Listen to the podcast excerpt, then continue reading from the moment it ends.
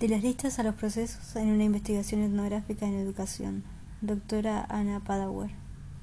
Resumen. En este trabajo realizó una reflexión metodológica acerca de la incorporación de una técnica utilizada en el campo de las etnociencias a un estudio etnográfico sobre la experiencia formativa de niños indígenas y campesinos del nordeste argentino.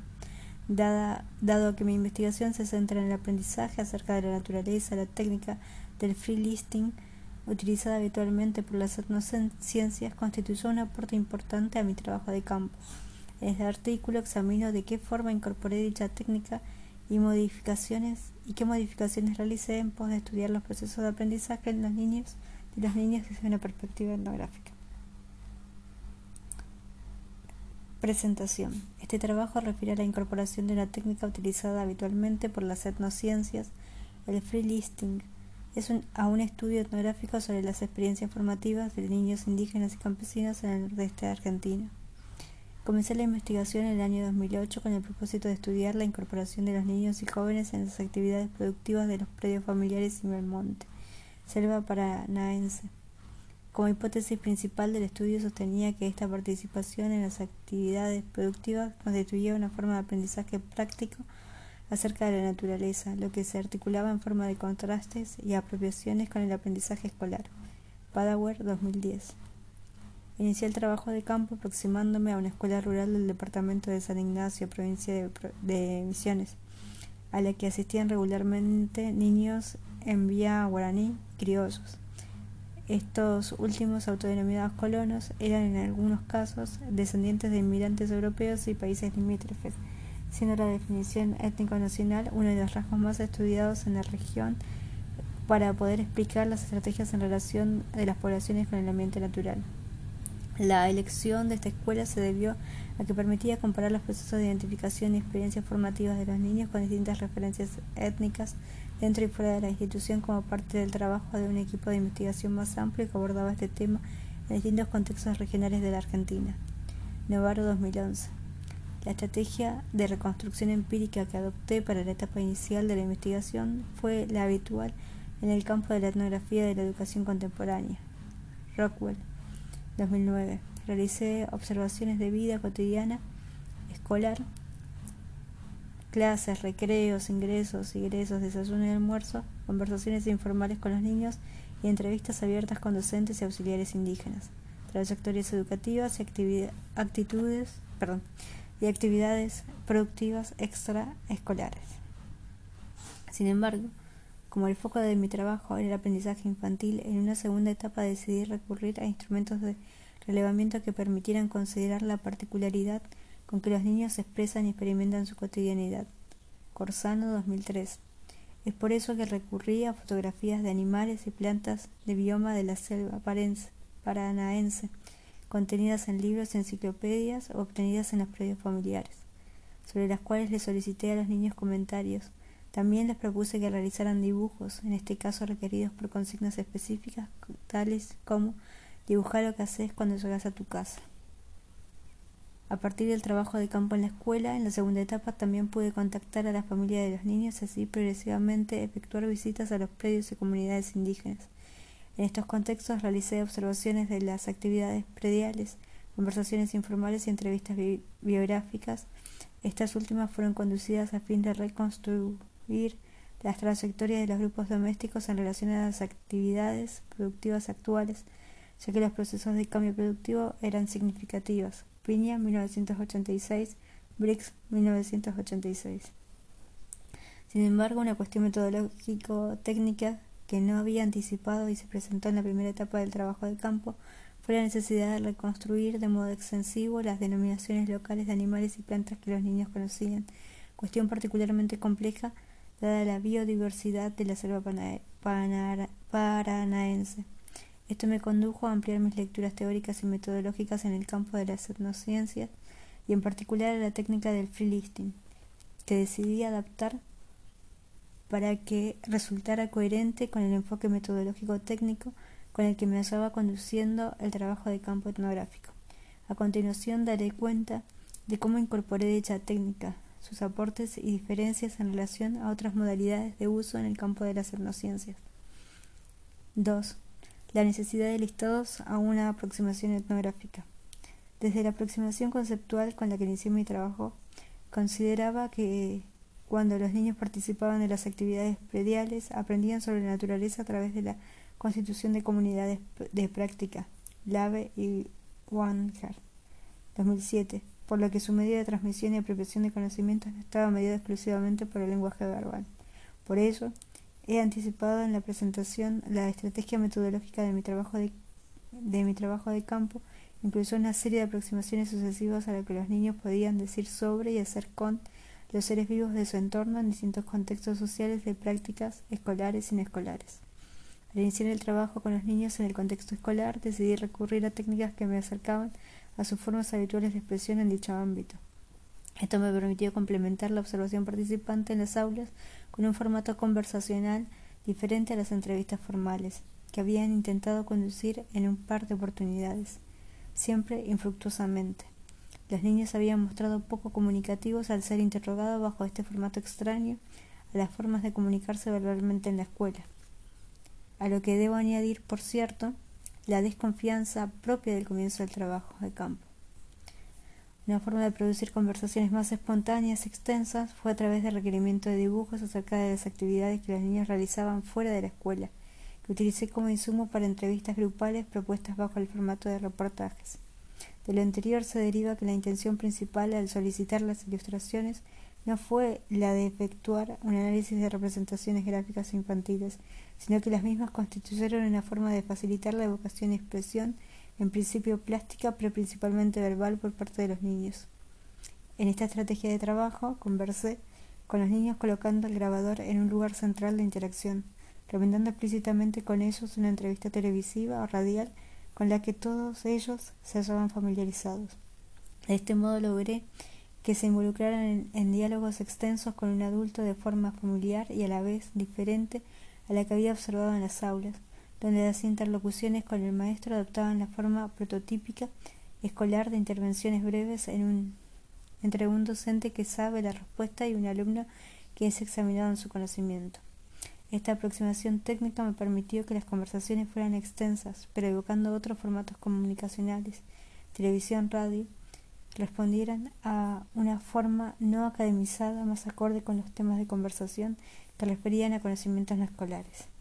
A continuación, presentó uno de los dibujos y un fragmento de conversación que.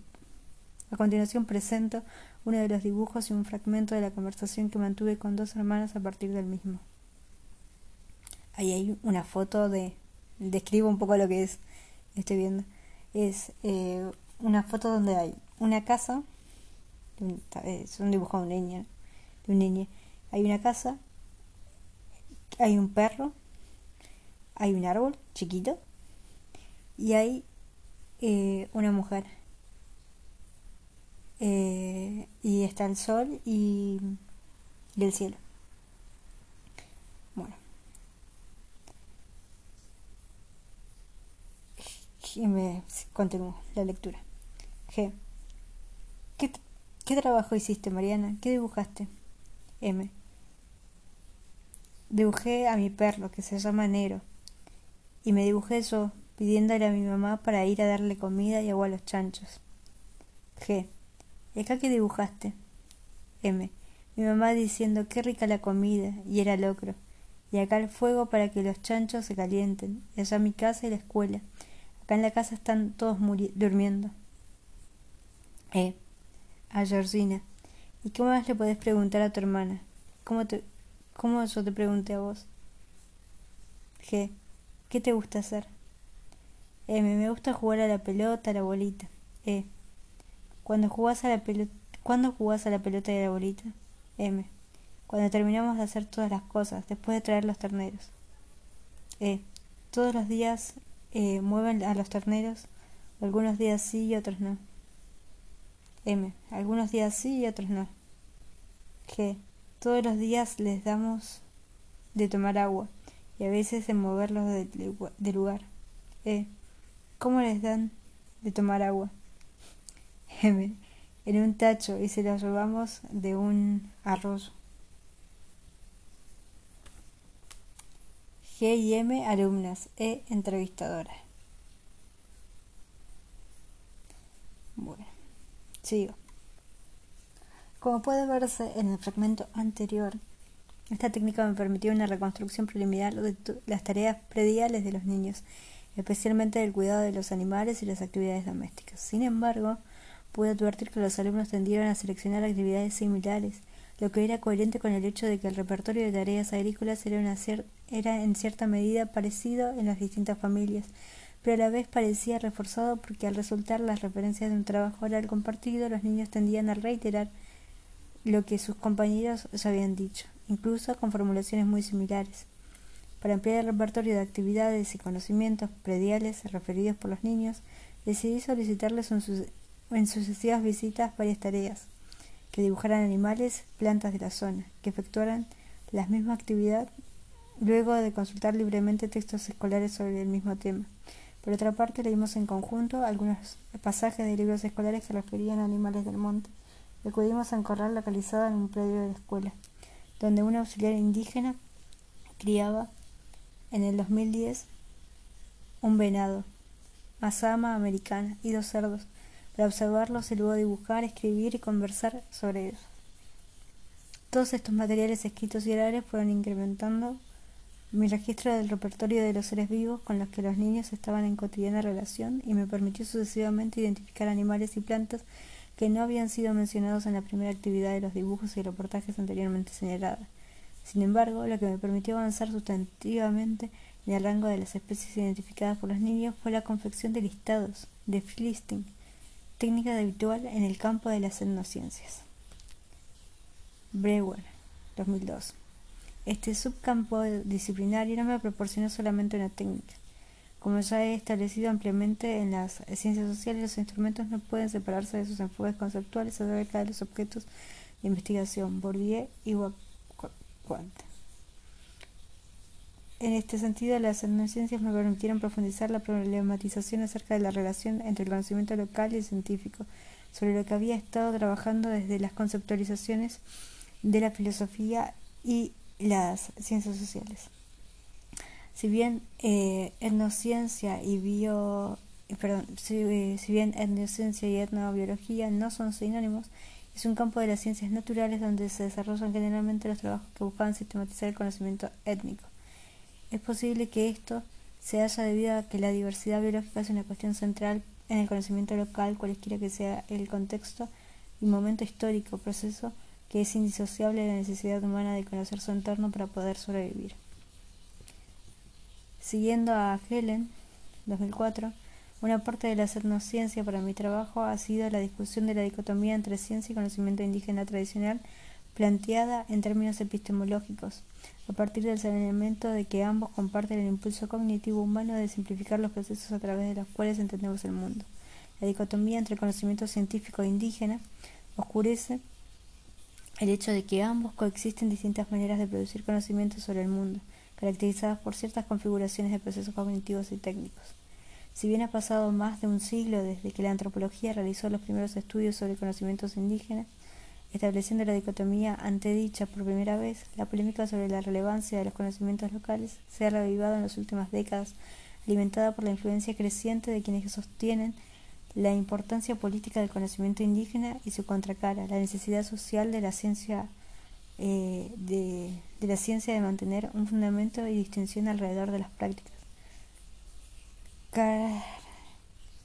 no veo bien, ¿eh? no sé si es Carneiro, de Acuña o Cameiro. 2009.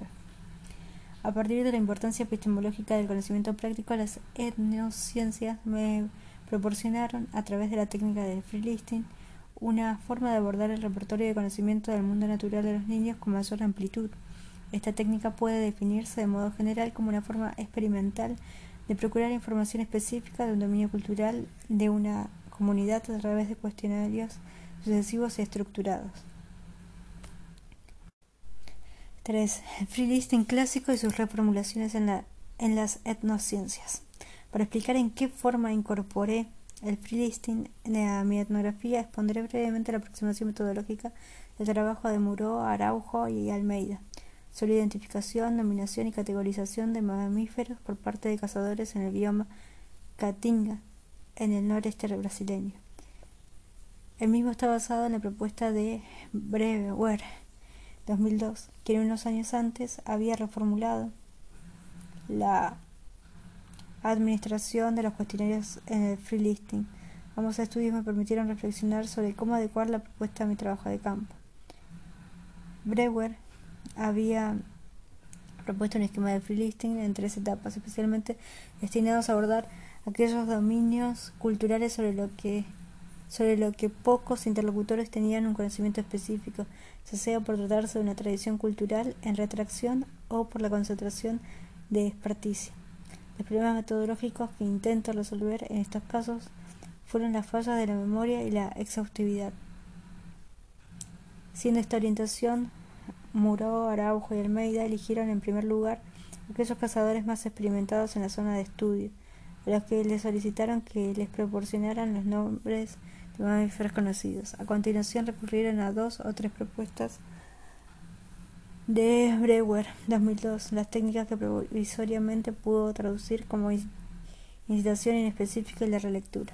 La incitación inespecífica consistía en reformular preguntas de los interlocutores cuando declaraban no recordar más elementos. Por ejemplo, ¿qué otros tipos de X hay donde X es el nombre del dominio?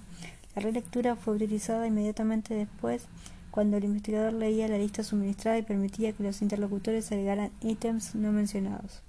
Estas técnicas, estas técnicas presentaban la ventaja de no necesitar que el investigador tuviera un dominio previo del área, cuestión que era importante para los antropólogos sociales que trabajaban sobre conocimientos de la naturaleza en biomas extremadamente diversos. La tercera propuesta de Brewer, 2002, que puede ser traducida como la utilización de los ítems listados como entrada semántica, consistía en proporcionar al interlocutor uno de los ítems y pedirle que explicite con cuáles otros se asemejaba, y a partir de allí eventualmente agregar algún otro término que ha omitido. Luego se hacía lo mismo con las distintas menciones, ya que esta opción permitía explorar, explorar, explotar uno de los supuestos de los free listing, el proceso asociativo natural. Si bien Muró y sus colegas 2006 no recurrieron a la tercera instancia propuesta por Brewer, desarrollaron en cambio una serie de dispositivos evocadores complementarios tales como fotografías y fichas descriptivas de cada mamífero mencionado.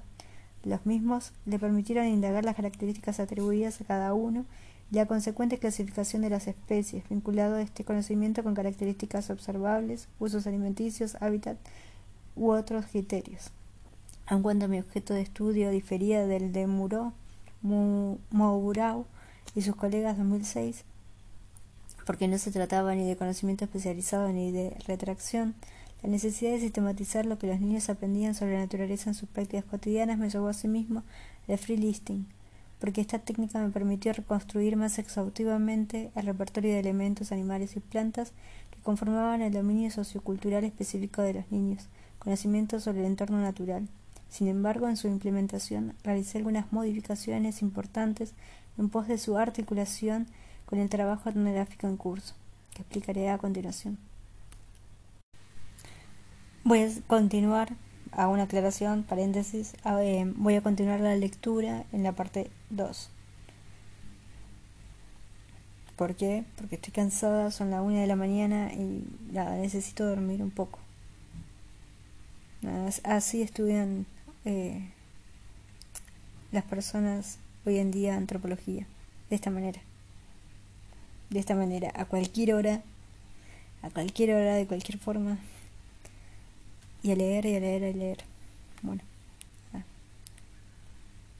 Que sea provechoso eh, este audio.